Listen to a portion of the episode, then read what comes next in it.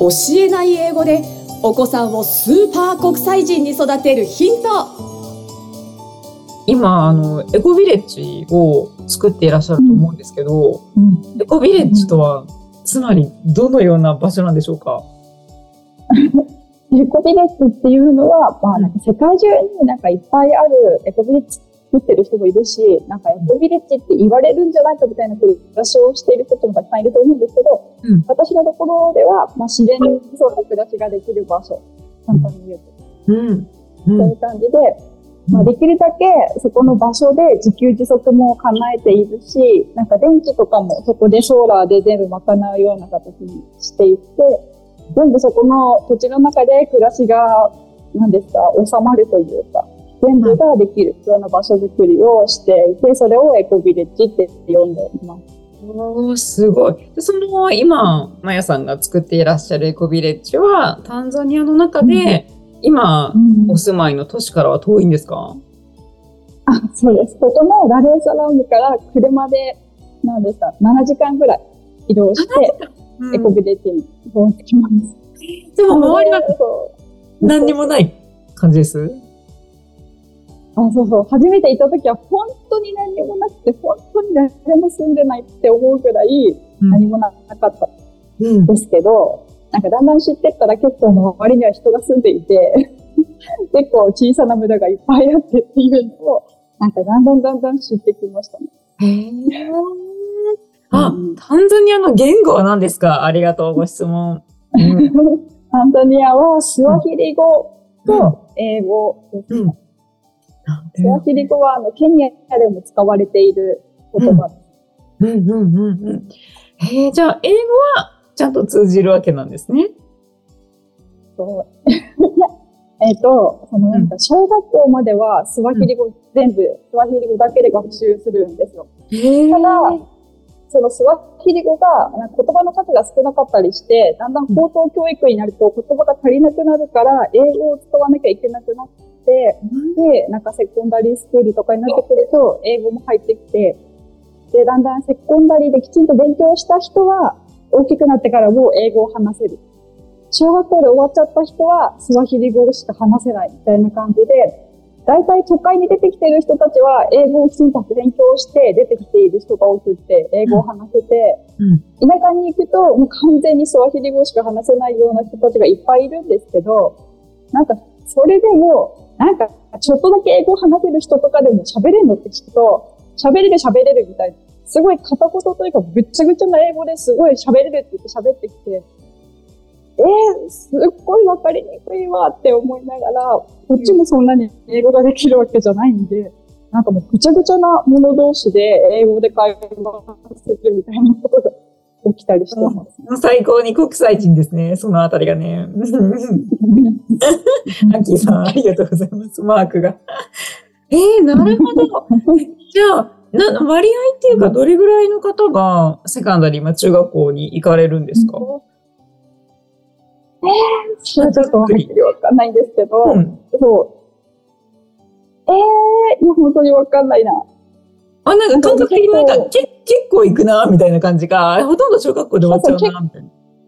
そう、なんか去年の6月からセコンダリーまでは、うん、あの、学習というか、授業料がタダになったんです。うん、だから徐々に行く人が増えている、みたいな感じです。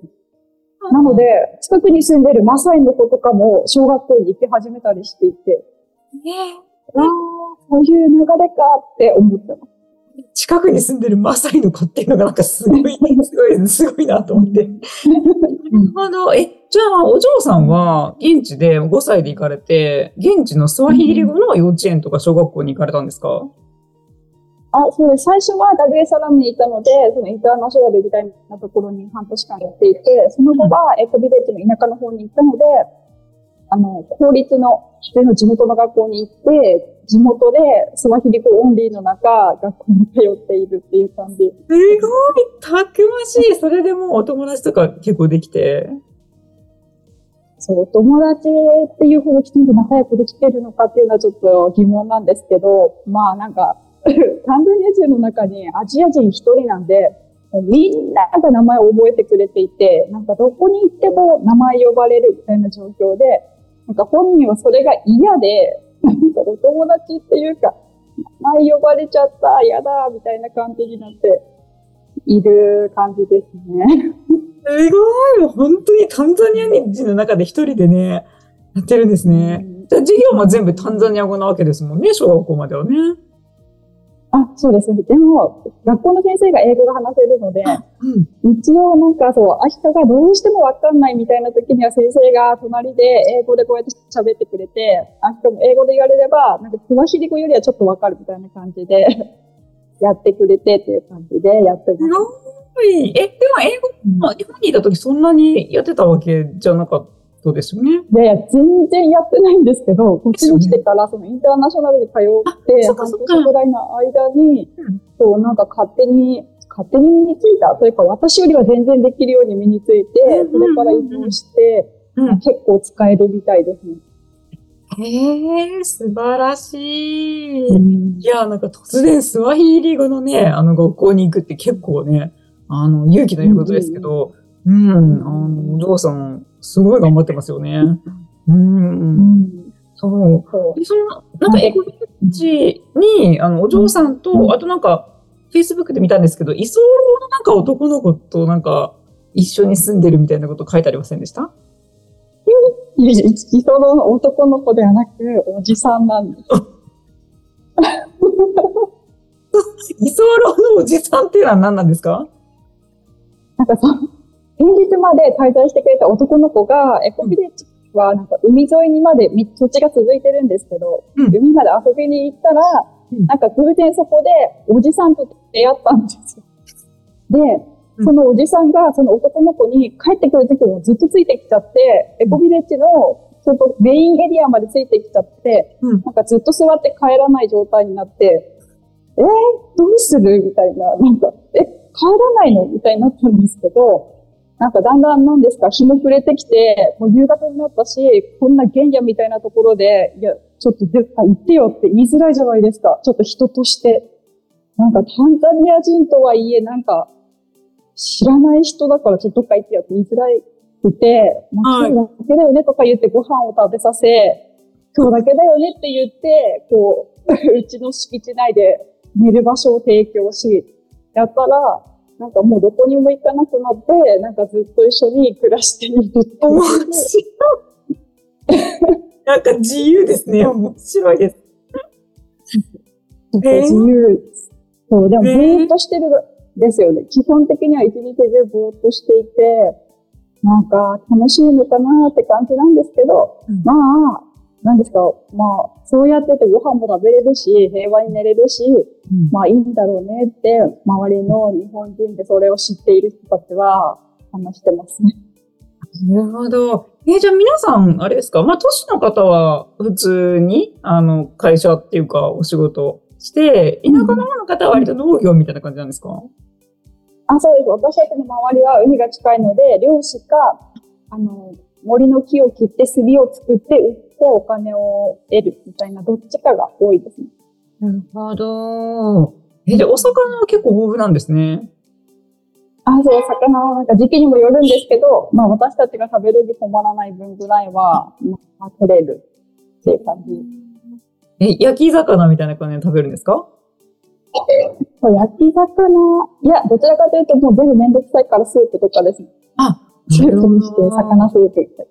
な。うんうんうんで、ちょっとさっき食べ物に関してのご質問もいただいてて、うん。うん